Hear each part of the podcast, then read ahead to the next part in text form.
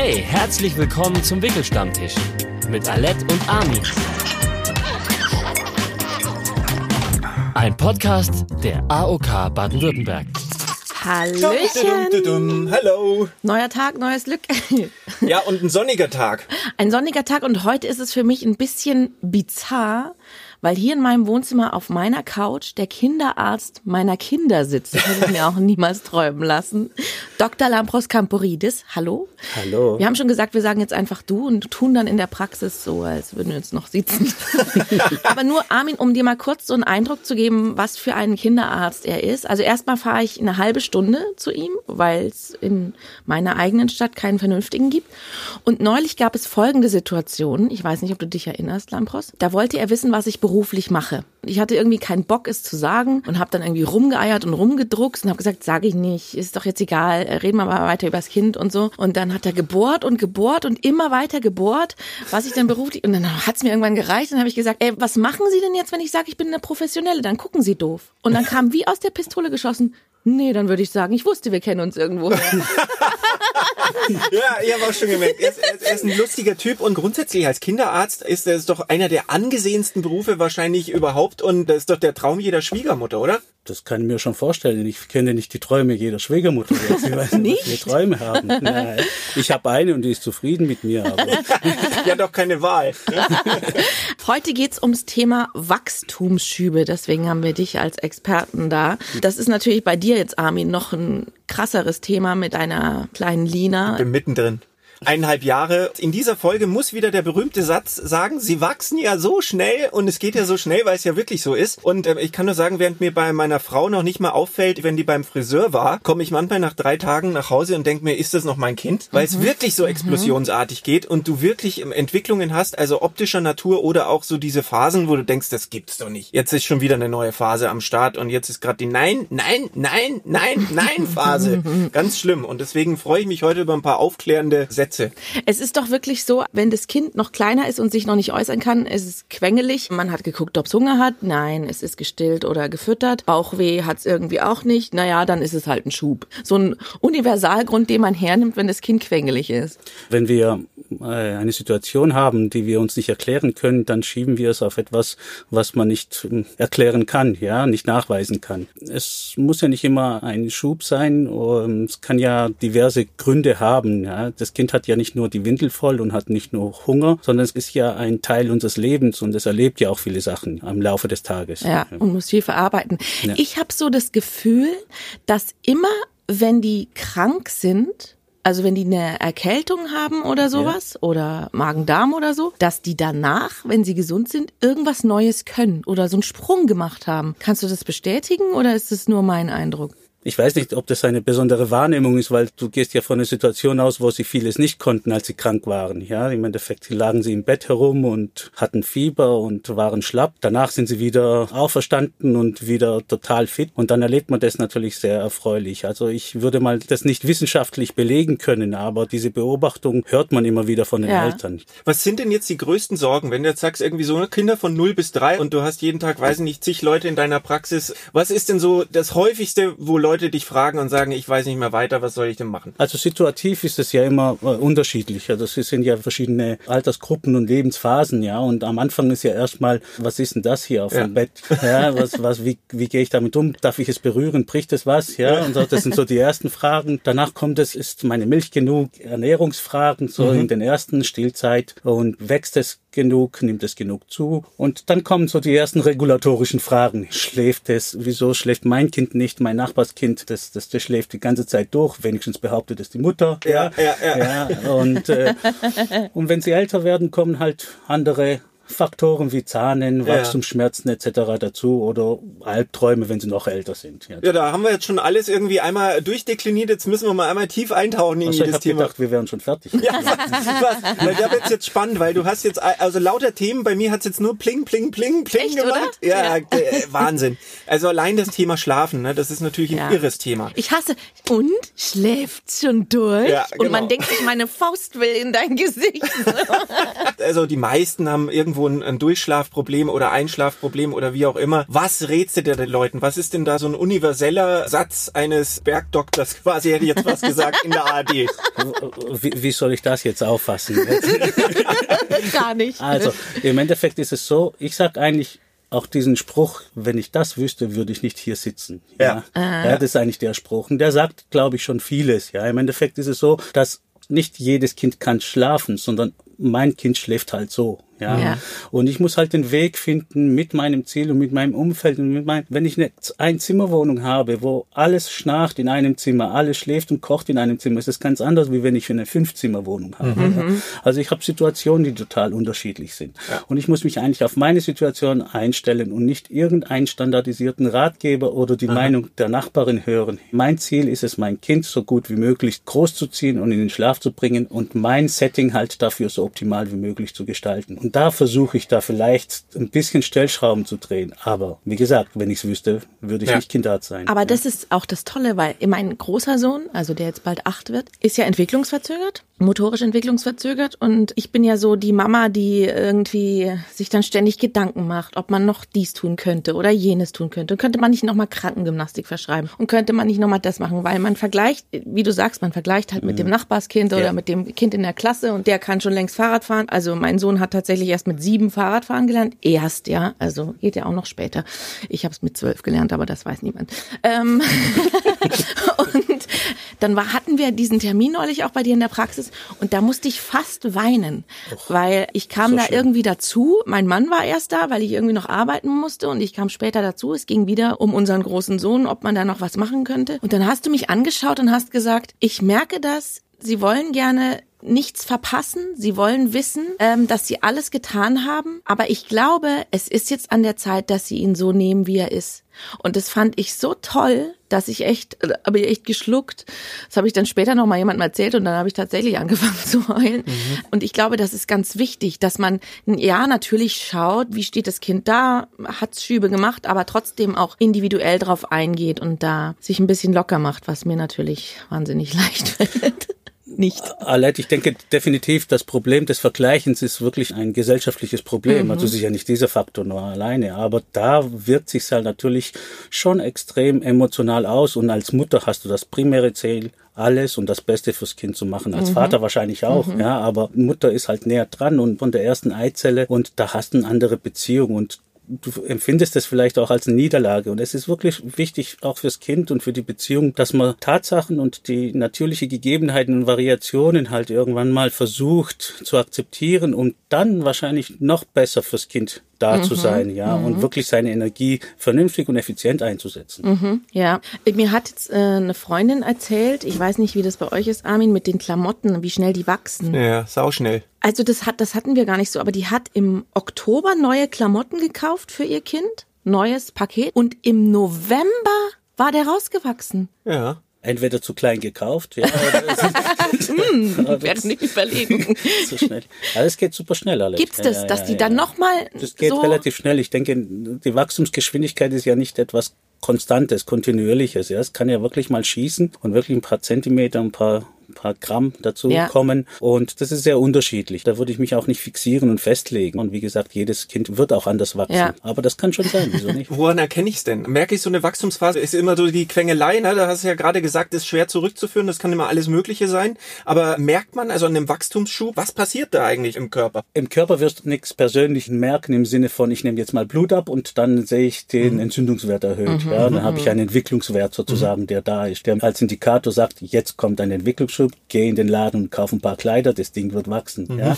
Das wirst du nicht haben. Du wirst aber merken, dass du in einer Situation bist, wo du selber eine Überforderung empfindest. Du merkst selber, irgendwie ist es anders jetzt. Ja, ja, Dieses Gefühl, es ist irgendwie anders. Und ich versuche auch gleich bei der U3 am Anfang den Eltern zu sagen, vertraue deinem Gefühl ja, ja, und ja. lese nicht so viel. Vertraue, weil du bist die ganze Zeit dabei mhm. und du kannst es empfinden, ob da irgendwas im Busch ist. Und sei es halt zu schreien, quengeln, nachts aufwachen, träumen vielleicht, wenn sie älter sind. Ja, solche Anzeichen, indirekte Zeichen können halt einen Wachstumsschub vorhersagen. Und aber wichtiger ist, was empfindest du?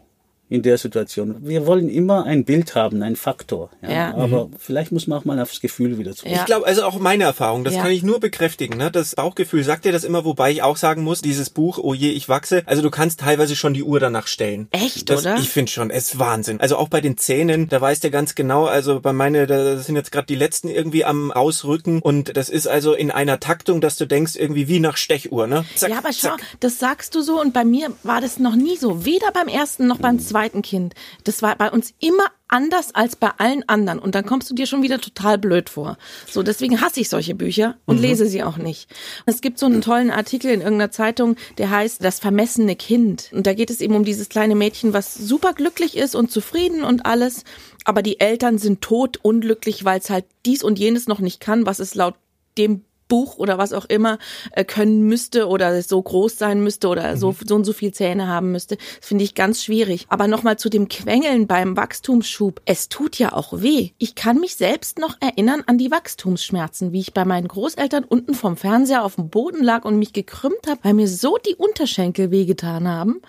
Und dann hat mein Opa gesagt, ja, du wächst. Ja, richtig. Also diesen Schmerz kann man den Kindern auch abnehmen. Ja, das Problem ist immer dann, wenn man Wanderungen macht und dann das Kind sagt, oh, mir tun die Beine weh. Ja, da würde ich jetzt nicht unbedingt immer, das Kind wächst. ja. Ja. Aber im Endeffekt ist es wirklich so, dass Wachstumsschmerzen, ja, stell dir mal vor, wenn der Knochen jetzt einfach um ein paar Zentimeter Ja. jetzt größer wird, jetzt stellst du mal bei dir vor, wenn so jemand an deinen Knochen zieht, ja, Ja. und das muss wehtun. Das darf auch wehtun. Und man darf aber auch was dagegen machen. Was und das mir ist wichtig, dass man den Kindern den Schmerz nicht einfach äh, erleben lässt, sondern einfach äh, ein Schmerzmittel wirklich Mhm. ein Paracetamol oder noch besser Ibuprofen vielleicht dann geben.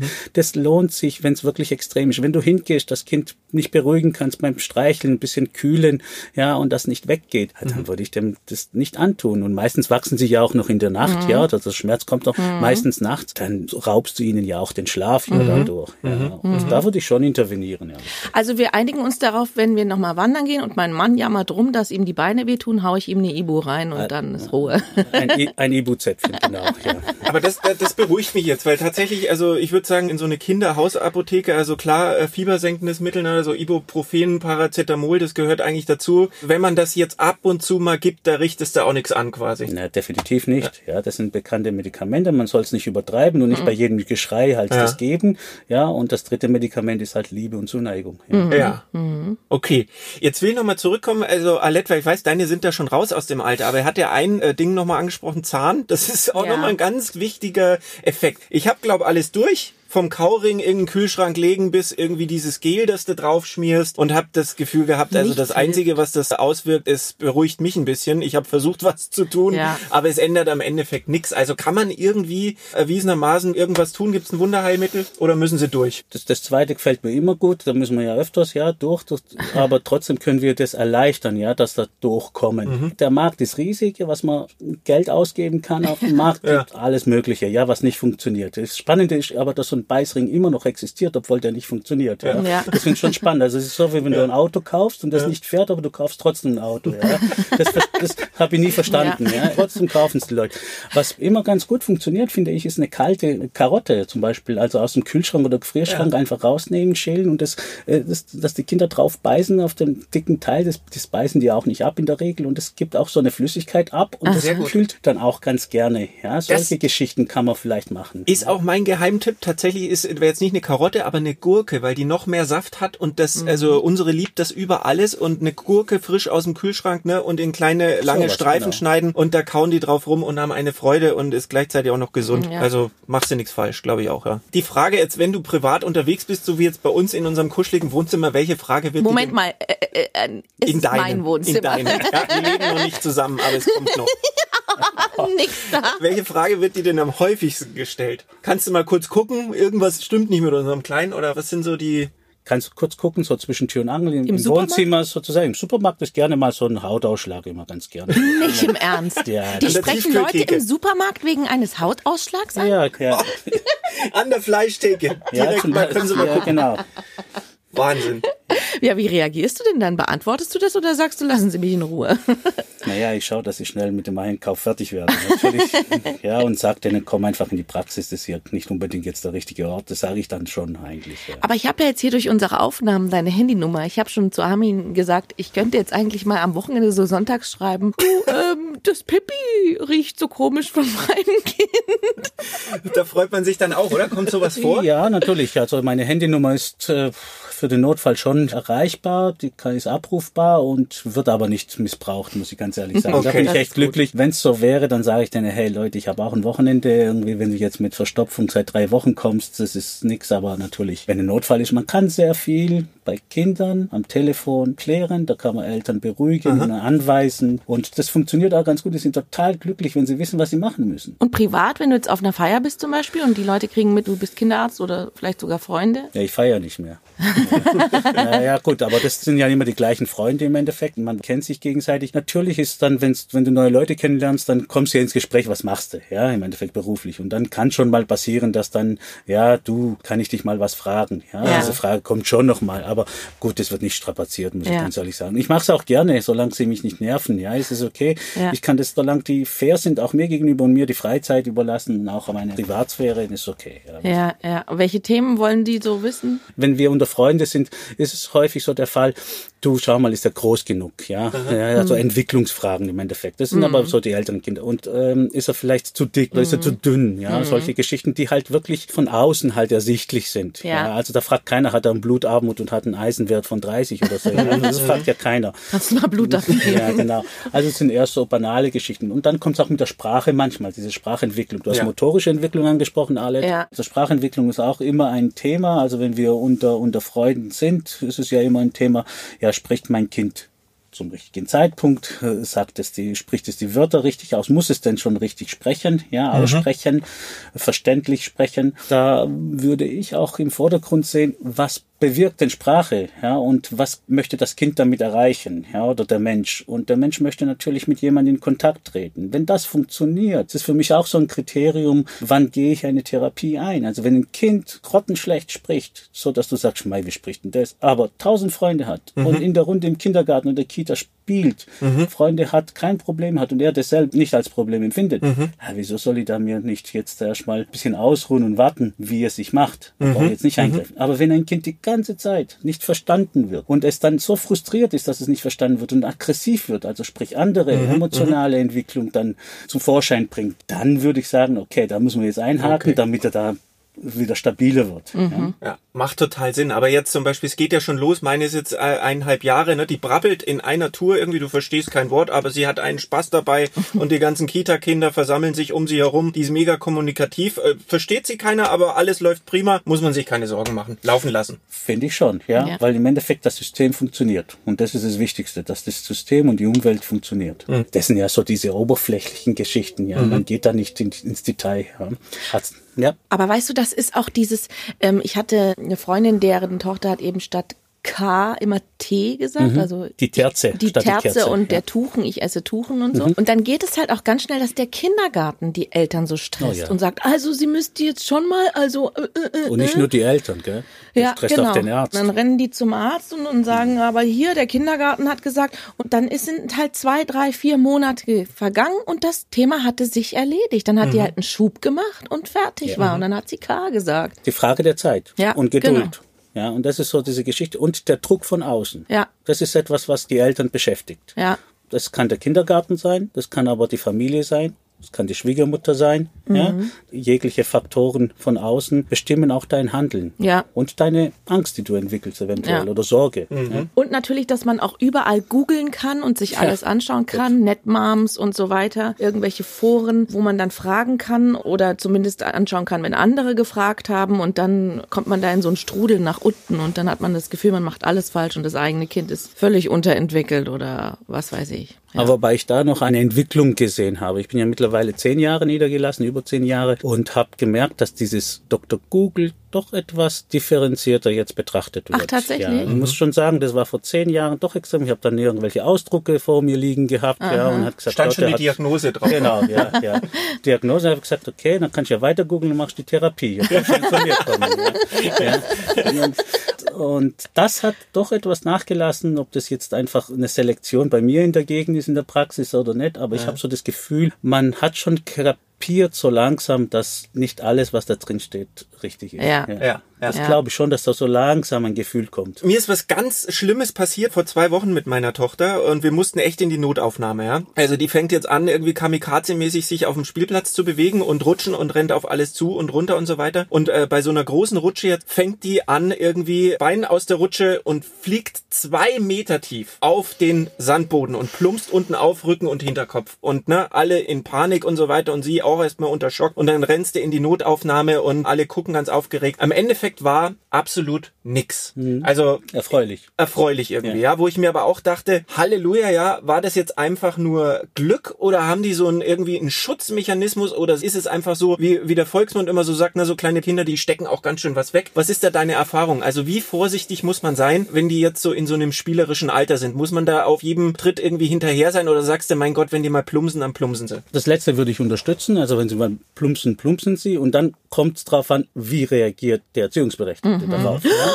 Genau, das sind die Unterschiede. Ich denke, das ist so das Wichtigste. Denke, wie reagierst du drauf? Und dann, ob du jetzt leger damit umgehen musst oder überbehütet, wenn du merkst, dass das Kind den Drang hat, ja, etwas zu tun, dann bring es ihm bei, dass es kann. Ah, ja. Das würde ich sagen. Also meine Kinder hatten immer diese bittere Treppe vor sich und die sind uns immer abgezischt, egal ob wir im Urlaub waren oder irgendwo. Wir haben keinen ruhigen Kaffee getrunken, keine Pizza gegessen. Ja, die Dinge haben die Treppe gesehen und dann Tilt, ja, jetzt drauf. Und, und da waren sie noch im Krabbel- oder Ja. Laufalter, ja. Und Ja. dann haben wir angefangen, denen das einfach beizubringen. Ja, weil ich gesagt habe, ich kann nicht immer dabei sein. Und einmal schaue ich weg und dann fliegt er um. Dann Genau. reduziere ich einfach die Wahrscheinlichkeit, dass er es nicht kann. Ja. Das würde ich machen als Empfehlung. Und klar, zum Glück passiert nicht so viel. Zum Ja. Glück, das muss man ja schon sagen, dass die Kinder doch ein paar Engelchen haben und es Ja. auch nicht so viel passiert. Aber trotzdem heißt es jetzt nicht, bring mal von drei Meter runter, ja, wird schon nichts passieren. Das würde ich nicht daraus schließen. Ja.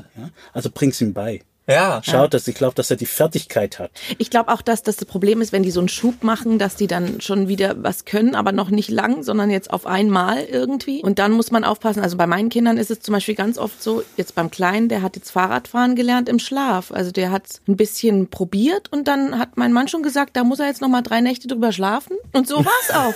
Und dann setzt er sich drei Tage später drauf und auf einmal geht's, auf einmal fährt der los und ich denk mir, hä? Das verarbeitet er dann irgendwie beim Schlafen oder keine Ahnung. Sicher, du lernst ja etwas und das wird mit der Zeit ja gefestigt. Mhm. Ja, das ist schon so, dass ich dann irgendwas gelerntes ja irgendwo auch festigen muss, damit ich es ja wieder reproduzieren kann. Das glaube ich schon. Das ist so, ich bin jetzt kein Hirnforscher, ja, aber das beobachtet man einfach so. Das würde ich schon bestätigen. Ja. Was ist jetzt aus deiner Sicht, das würde mich auch mal interessieren, die Perspektive eines Kinderarztes? Du siehst jeden Tag so viele Patienten und so viele Kinder. Was ist das, was die Eltern am häufigsten falsch machen? Aus deiner Perspektive in so einer Entwicklungsphase, in so einer frühen. Ja, schwierige Frage, ja, weil man da erstmal darf man auf jeden Fall Fehler machen. Das ist das Wichtigste, dass Eltern Fehler machen dürfen. Ich bin ja eher ein unaufgeregter Typ in dieser Hinsicht. Also wenn es stressige Situationen sind, bringt es gar nichts jetzt aufgeregt zu sein und in Panik zu geraten, weil ich dann nicht klar denken kann. Und vielleicht ist das das Wesentliche, was man falsch machen kann. Also sprich, wirklich in Panik, Panik. zu geraten, ja, und das Kind einfach liegen zu lassen und nicht so physiologische Abläufe wieder abzurufen, wie hingehen, trösten und dann erstmal Ruhe, tief Luft holen und schauen, was passiert. Also ähm, ich denke, das ist vielleicht das Wichtigste, ja. Den kühlen Kopf bewahren und dann klar strukturiert mal schauen, was ist passiert, was kann ich machen, wenn muss ich anrufen, ja, damit ich auch schnell zum Ziel komme und dann dadurch auch Zeit gewinne. Ja, aber auch diese Meilensteine, die es so gibt, das beobachte ich halt bei manchen, die vielleicht so ein bisschen leistungsorientiert sind, auch beim eigenen Kind. Überall liest man, man soll, wenn das Kind noch nicht selber sitzen kann, soll man es nicht hinsetzen und soll schon gar nicht irgendwelche Stühle ausstopfen mit Kissen, damit das Kind endlich sitzen kann, weil solange es sich noch nicht selber halten kann, kann es das noch nicht. Und trotzdem gibt es immer noch viele Eltern, die das machen. Einfach damit es schneller geht. Oder diese Lauflernwagen, wo es ja auch heißt, das Kind Unfallgefahr, genau. ja, Mhm. und das Kind wird schon laufen, wenn es laufen. Aber viele wollen halt, dass es schnell geht und dann machen die so Zeug. Genau, das, da sind wir ja wieder bei dem Vergleichen. Ja, Ja. Vergleichen mit jemand anderem, diese berühmte und meine beliebte PKIP-Gruppen.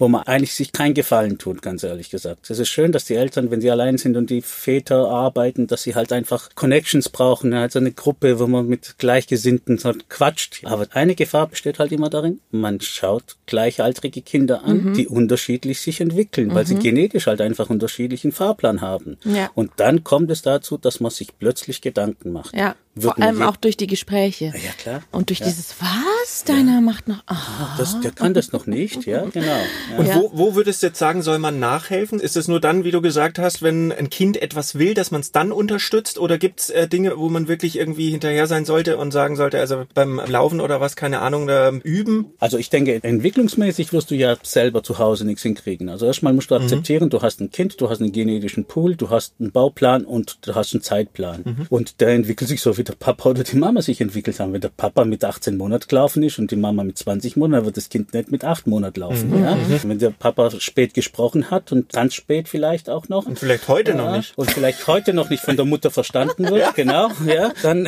kann das schon sein, dass das Kind dann auch eine physiologische Entwicklungsverzögerung hat in diesem sprachlichen Bereich.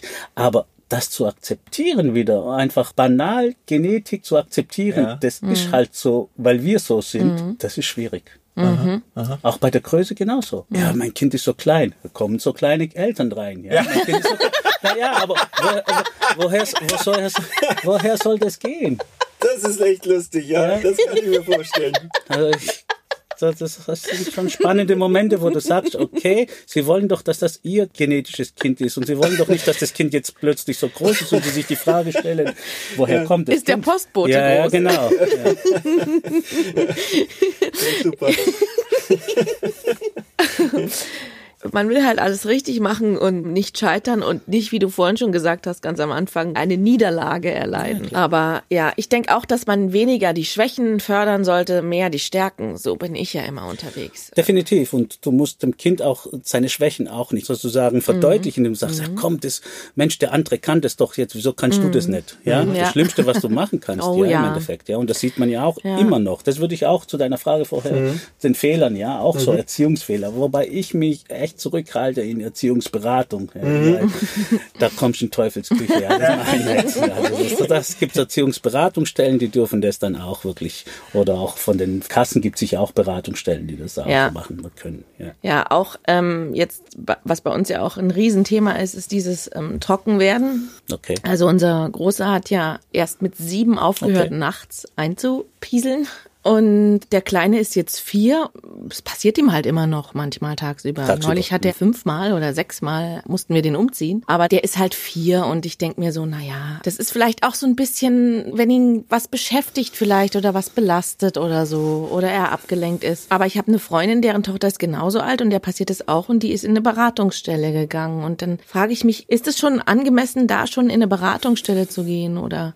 Also Jungs werden später trocken Ja. als Mädchen und da gibt's auch eine gewisse Gelassenheit. Also wenn sie bis sechs, sieben Jahre noch ab, ab und zu nachts noch einnässen, kann man doch damit akzeptabel umgehen. Aber wenn es dann wirklich kontinuierlich ist, er nicht übernachten kann, mit bei Freunden in Grundschule, Ausflüge, Mhm. Sich Lesenächte, solche Ja. Geschichten dann kommen, da würde ich schon mal zum Kindernephrologen gehen, Ja. eine Enuresis-Beratung. Ja. Beim Vierjährigen würde ich das ziemlich entspannt betrachten. Ja, ich meine, auch was, was, was will der denn tagsüber? Der hat doch Bock zum Spielen und nicht. Bock aufs Klo zu gehen. Er, ja, in der Schule habe ich zum Beispiel einen Fall gehabt, das fand ich total spannend. Das war ein Achtjähriger, die haben Verstecke gespielt und er hat immer in die Hose gemacht. Er wollte einfach nicht erwischt werden. Ja, Ja. da ist er halt nicht so, und, und die wollen halt einfach das Spiel nicht unterbrechen, damit nicht ein anderer dazu stößt und sie dann ausgeschlossen sind. Ja. Also es sind total andere Faktoren. Das hat Ja. mit der Organik gar nichts zu Ja, tun. Ja, ja. Und bei den Kleinen, der ist verspielt. Wieso soll ich Ja. jetzt das Lego-Spielen aufhören? Bin ich blöd oder was? Ja. Die Mutter wäscht schon die Wäsche wieder. Und wenn es ein bisschen nass ist da unten, ist ja wurscht. Ja. Ich habe sogar das Gefühl, also mit diesen Windeln, die so gut sind, ich habe das jetzt selber wirklich Ja. mal ausprobiert und habe sie mit der Windel in den Pool reingesetzt, um hinterher zu sehen, wie Ja, viel da Wasser der- das Ding da War der aufsaugt. Pool leer, oder? Da war der Pool fast leer, ganz Ja, genau. ja. Das ist unfassbar und denk mir mal so, es fühlt sich auch echt super trocken an alles und naja klar, wenn ich so eine Hose hätte, oh, ist doch gemütlich, ne? Dann Lass ich Veto. auch mal ein bisschen länger laufen. Veto. Veto? Mein Kleiner hat Stoffwindeln getragen und das ist nicht angenehm und trotzdem. Äh, und jetzt trägt er ja gar keine Windeln mehr, sondern hat Klamotten an und ist dann halt nass, aber das interessiert ihn nicht. Aha. Ob beziehungsweise, nee, das stimmt gar nicht, der zieht sich aus. Da hatten wir neulich das muss ich jetzt eigentlich erzählen. Lieber Mann, also meinen Ehemann meine ich jetzt, wenn du das hörst, verzeihe mir, dass ich das erzähle, aber ich muss es einfach erzählen. ich nachmittags gehe irgendwie oben ins Bad und sehe das Handtuch, womit wir uns die Hände abtrocknen nach dem Händewaschen, Gott. hat lauter braune Flecken. Oh, mir ahnt Schlimmes. Nehme dieses Handtuch, gehe runter zu meinem Vierjährigen und sag, was ist das? Er guckt mich an und sagt, Kakao. Hast du dir damit den Po abgewischt? Ja. Ich denk, ey, das kannst du doch nicht machen, damit trocknen wir uns die Hände ab und so. Bringen also dieses Handtuch in die Wäsche. Später schreibe ich in so eine, wir haben so eine Gruppe mit Freunden, also mit einem befreundeten Paar auch, die auch zwei Kinder haben und schreibt diese Geschichte da rein. Und dann kommentiert mein Mann das und schreibt, na ja, aber ähm, ich bin mir da nicht so sicher, ob er das im Affekt so gesagt hat. Das hat nach nichts gerochen. Und dann sag ich, Moment mal, wann hast denn du das daran gerochen? Ich habe das doch gleich weggeräumt. Na, heute früh. Sag ich, du hast nicht diese braunen Flecken auf dem Handtuch gesehen, da dran gerochen und festgestellt, es riecht nach nichts. Kann man es ja wieder hinhängen. das ist doch unglaublich. Sowas kriegt doch nur ein Mann zustande, oder? Ja, ja. riecht nach nichts, ist noch gut. Ja. Wo diese braunen Flecken herkommen, mein Gott. Kann auch Erde sein. Hätte ich auch so gesehen. Ich bin auf seiner Seite. Hätte ich auch nochmal hingehängt. Aber das ist doch die anale Phase schon. Also du musst auch ein bisschen experimentieren, oder? Beim, beim Mann, oder? Genau, der Mann hat es ein bisschen verspätet bekommen. Ich weiß nicht, ich habe immer gelernt, irgendwie orale Phase, anale Phase, man muss sie auch ein bisschen machen lassen. Ja, das ist ja okay, ja, aber jetzt würde ich das nicht so nach Freud und so und mit der Kacke spielen. Oder so. Also würde ich nicht übertreiben. Also ich würde schon unter hygienischen Standards schon noch betrachten. ja. Aber natürlich sollst du sie machen lassen. Ja. Ich sage immer, das Kind ist wie ein, ein, ein Fluss, der, der fließt. Und wenn man ihn kanalisiert, dann gibt's Überschwemmungen und Katastrophen im Endeffekt. Oh, das ist ja, aber und ein vielleicht, Bild. Und vielleicht kann man da so mal machen lassen und wir sind drumrum und passen halt auf. Ja, Ja, und, ja. und wenn es dann zu oh, deftig wird, hey, da würde ich schon mal die Hände abwaschen, wenn die voll mit Kacke sind. Ja, das würde ich schon machen. Ja. Mein Neffe hat mal die Schlüssellöcher voll geschmiert. Das war natürlich das ist eine unangenehme Geschichte. Ja, hat, aber, aber da ist der Schlüssel gut funktioniert dann, oder? Hat gut geschmiert. Ja, Es ging wie geschnitten Brot. Wie wie die 40 ist das, ja. Genau. So, krabbeln und laufen, das ist auch noch ein super wichtiges Thema. Ja, meine fängt jetzt gerade an zu laufen und jetzt gerade witzigerweise auf der Fahrt hierher, ja, haben wir Videos verglichen, Kinder im gleichen Alter, wie laufen sie und meine, die watschelt noch so lustig, also die hat so einen richtig süßen Watschelgang, ich find's ja putzig. Andere ähm, hatten wir ja schon, äh, sind, sind schneller oder auch langsamer, ne? Hängt wieder wahrscheinlich auch mit den Eltern zusammen, wann haben die zu laufen begonnen. Also soll man da ein Auge drauf haben, soll man einfach, wird sich das automatisiert entwickeln, weil ich habe viel auch gelesen über Hüftfehlstellungen und auf was man alles aufpassen muss und hast du nicht gesehen. Ist das eine weit verbreitete Panik oder ist da alles easy going? Du siehst ja ganz viele Menschen, die laufen auf beiden Füßen, ja, hier in der Umwelt. Das Ab ist also, zu. es funktioniert ja, in der Regel funktioniert es doch ganz gut, was die Natur gemacht hat. Es gibt Variationen und man muss halt schauen, wann ist es pathologisch, ja, wann ist es denn etwas zu spät und muss ich eingreifen. Wenn man jetzt mal entwicklungstechnisch auf das zeitlich, auf das Krabbeln hinkommt, das wäre ja die erste Bewegungsform nach dem Drehen, das so bei der U5 so im halben Jahr passieren sollte, wenigstens zur Seite, dann krabbeln manche Kinder auf alle Vieren, andere robben. Ja, meiner ist, wir haben immer gesagt, es heißt ja auch Eien robben und nicht Eien krabbeln. Genau. Andere hocken sich hin und bewegen sich hockend mit einem Fuß nachziehend sozusagen. Und jedes Kind macht es so ein bisschen anders. Und am Schluss ist das Laufen dann irgendwann mal angesagt. Ja, und man sagt, bis zu anderthalb Jahren ist es noch physiologisch, zwar verspätet, aber noch im Rahmen, wo man sagt, okay, das ist jetzt nicht irgendwie eine Krankheit. Ja, Ja. Und man muss ich nicht hinterher sein. Und mit dem Watscheln, ja klar, am Anfang sieht das komisch aus. Ist aber okay, ja. Das wusste er ja noch vorher noch gar nicht vor ein paar Tagen, wie das geht, ja. Und das muss sich ja erstmal stabilisieren, das Gewicht, ja. Das ist ja eine ganz andere Architektur jetzt plötzlich und Kräfte wirken da auf die Knie. Und ein befreundeter Kinderorthopäde hat gesagt, er schaut sich kein Gangbild eines Kindes unter zwei Jahren an. Okay. Ja. Ja. Also forget it, wenn die irgendwie watscheln, Ja. komisch laufen, Spitzfuß etc., ja, was man alles so lesen kann. Hauptsache, sie können laufen. Ja. Sie können laufen und sie kommen von A nach B und fallen nicht die ganze Zeit hin und haben Platzwunden. Ja. Also es ist sicherlich so, noch dieses Thema Krabbeln wollte ich noch eine Geschichte sagen, was, weil das schwirrt auch irgendwie in vielen Köpfen rum. Es herrscht so die Meinung, wenn die Kinder nicht krabbeln, das ist von vielen Physiotherapeuten leider so, wird es so kommuniziert, wenn man nicht krabbelt, dann würden die Synapsen sich nicht richtig Ja, verschalten. das stimmt, weil hört es nicht man- über Kreuz und so. Genau, solche Geschichten hört man. Das will ich sehen, wo das steht, ehrlich gesagt. Ja, das habe ich noch nie gehört. Und jedes Kind läuft am Schluss. Und das ist doch wurscht, ob das Krabber überspringt oder nicht. Am Schluss ist das Ziel ist Laufen. Und Ja. ich, ich sage dann, wenn das Fohlen rauskommt, ist das Ziel Laufen. Das krabbelt ja auch nicht vorher. Ja. Ja. Da hat die Natur was anderes gemacht. Ja. Und das sollten die Eltern vielleicht dann auch mal, da sind wir wieder beim Thema Geduld. Ja. Ja. Ja. Und mein Kind wird schon irgendwann mal. Macht es Entwicklung, das Kind. Ja. Dann ist es okay. Also unser Babyschwimmlehrer hat immer gesagt, denkt dran, mit 17 machen Sie alle den Führerschein, Ja, ja ist ja so. wenn Sie gesund sind. Ja. Also Geht doch mal einfach davon aus, liebe Eltern da draußen und liebe werdenden Eltern, dass sie gesunde Kinder kriegen Ja. werden. Das ist vielleicht so erstmal, davon kann man doch ausgehen. Und das beruhigt doch erstmal, finde ich, ja, Ja. dass das so sein wird. Total. Insgesamt, also finde ich irgendwie ist das total entspannt mit dir zu plaudern hier, ja, weil da gehe ich jetzt heute äh, nach Hause und bin total relaxed und merke, Geduld nehme ich mit, ist eine super wichtige Geschichte und was ich echt mitnehme von dir ist, wenn das Kind etwas will, hilf ihm das zu lernen und hilf Ja. ihm das beizubringen. wenn es vom Kind Richtig. ausgeht. Und das mit den unter zwei Jahren, wie äh, keine Sorgen machen wegen Krabbeln oder Laufen und so weiter und Laufgang, das ist auch ein Bombentipp. Hast du sonst noch einen Appell, wo du sagen würdest, liebe Eltern, hört mir zu, jetzt hast du einmal die Chance, dich an die äh, Menschheit zu richten. An die Millionen. An die Millionen, die uns zuhören, Ja, ja. an den angeschlossenen Rundfunkgeräten. Vertraut euren Gefühl, liebe Eltern, vertraut den Fähigkeiten eurer Kinder und der Natur und mutet und traut ihnen etwas zu. Cool. Ja. Ich habe jetzt auch die mega Legitimation, weil ich will die Kleine schon immer, die ist so eine Klettermaus, ne? Und ich freue mich schon riesig, die mit zum Bouldern mal zu nehmen. Und sie will das und ich muss es ihr beibringen, jetzt ab Deine nach Hause und Frau. dann ab in die Boulderhalle. Und meine Frau hört zu und hat die, hat die Bestätigung jetzt bekommen. Super geil. Dankeschön, dass du da warst. Ja, Ja, gerne. vielen, vielen Hat Spaß Dank. gemacht. Ja, Und ähm, in der Praxis weiter sie. ja sowieso. Ja. Und in der nächsten Folge geht's um die Vereinbarkeit von Hobbys und Kindern. Geht das? Da kann ich ja dann schon erzählen, wie es läuft mit dem Bouldern mit der Kleinen und Genau. äh, werde fleißig berichten. Ich freue mich drauf. Bis Tschüss. dann. Ciao.